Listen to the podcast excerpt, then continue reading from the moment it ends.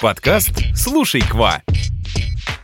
Всем bonjour, bonjour! Это новый выпуск нашего подкаста. В этом подкасте мы не будем пересказывать грамматические правила, учить диалоги, потому что... Потому что здесь мы будем bavarder, болтать о тонкостях французского языка, культуре Франции и о том, как изучать иностранный язык системно и без выгорания. Меня зовут Кристина, я преподаватель французского языка. А меня зовут Лера, я тоже преподаю французский, а еще мы вместе основали онлайн-школу «Эколь Кваква».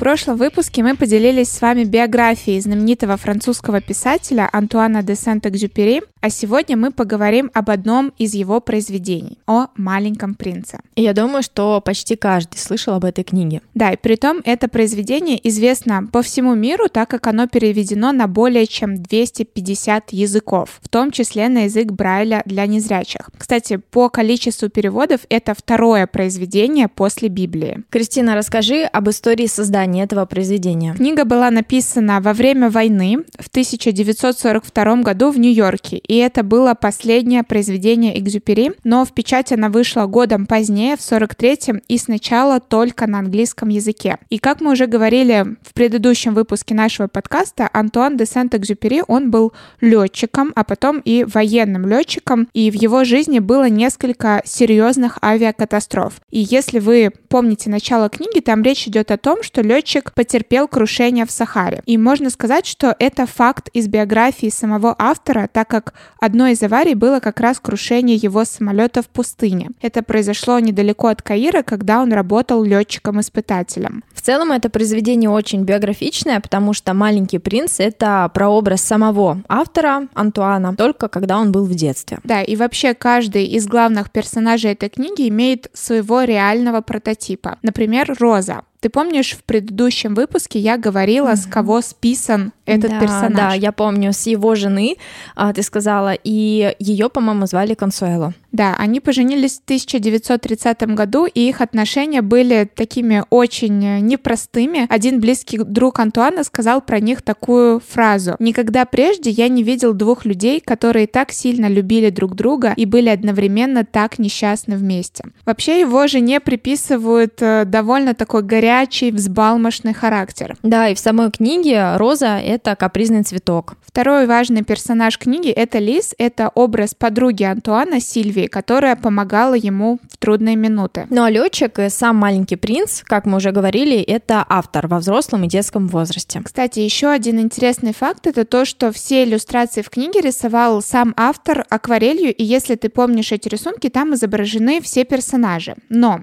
есть один персонаж, который не появляется ни на одном рисунке. Mm, так, я помню точно, что там был маленький принц, Роза, Лис, Барашек. Да, кстати, Лис о Лисе давайте немного поговорим. Если вы вспомните, ну вот оригинальные рисунки, которые встречаются в книге, там Лис изображен с длинными ушами. Это такая разновидность пустынной лисицы Феника, который сам автор приручил, когда был в Марокко. Он писал об этом своей сестре в одном из писем. А в итоге кого же нет на иллюстрациях? В книге ни на одной иллюстрации нет самого летчика. Однако на одной из э, выставок в Нью-Йорке книге были представлены неопубликованные иллюстрации автора, и там было изображение рассказчика, который спал возле самого, самого самолета. Кстати, Лер, знаешь ли ты, что действительно существует планета, названная Маленький принц?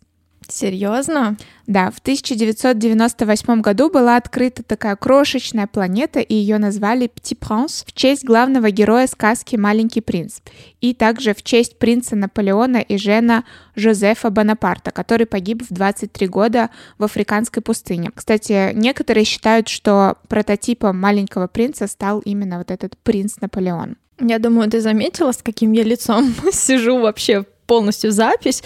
Очень интересные факты, и я никогда в жизни о них не слышала. Также эта книга известна множеством крылатых выражений. Ее буквально всю разбили на цитаты, и сейчас я предлагаю прочитать и перевести несколько известных цитат. Также мы их опубликуем в наших социальных сетях, ВКонтакте и в Телеграме с красивыми картинками, так что заходите посмотреть. Итак, Лера, прочитаешь первую фразу? Mmh. Так, начинаю.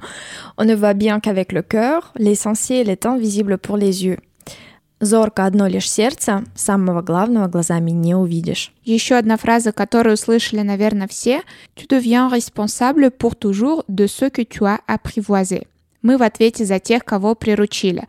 Кстати, в русском языке именно такой вариант фразы «мы в ответе за тех, кого приручили», но, как вы видите, на французском языке «tu deviens responsable», то есть ты становишься ответственным навсегда за того, кого ты приручил. Кстати, на русский язык книгу переводило несколько авторов, но самый известный перевод — Норы Галь. И давайте еще одну цитату из книги прочитаем. Aimer, ce n'est pas se regarder l'un l'autre, c'est regarder ensemble dans la même direction. Любить — это не значит смотреть друг на друга. Любить значит смотреть вместе в одном направлении. На этом мы закончим наш выпуск.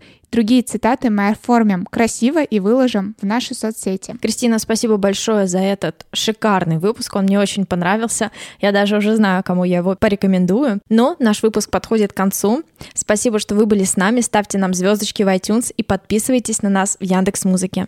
А также оставайтесь на связи на других площадках. Услышимся в следующем выпуске. Всем au revoir! École Quoi Quoi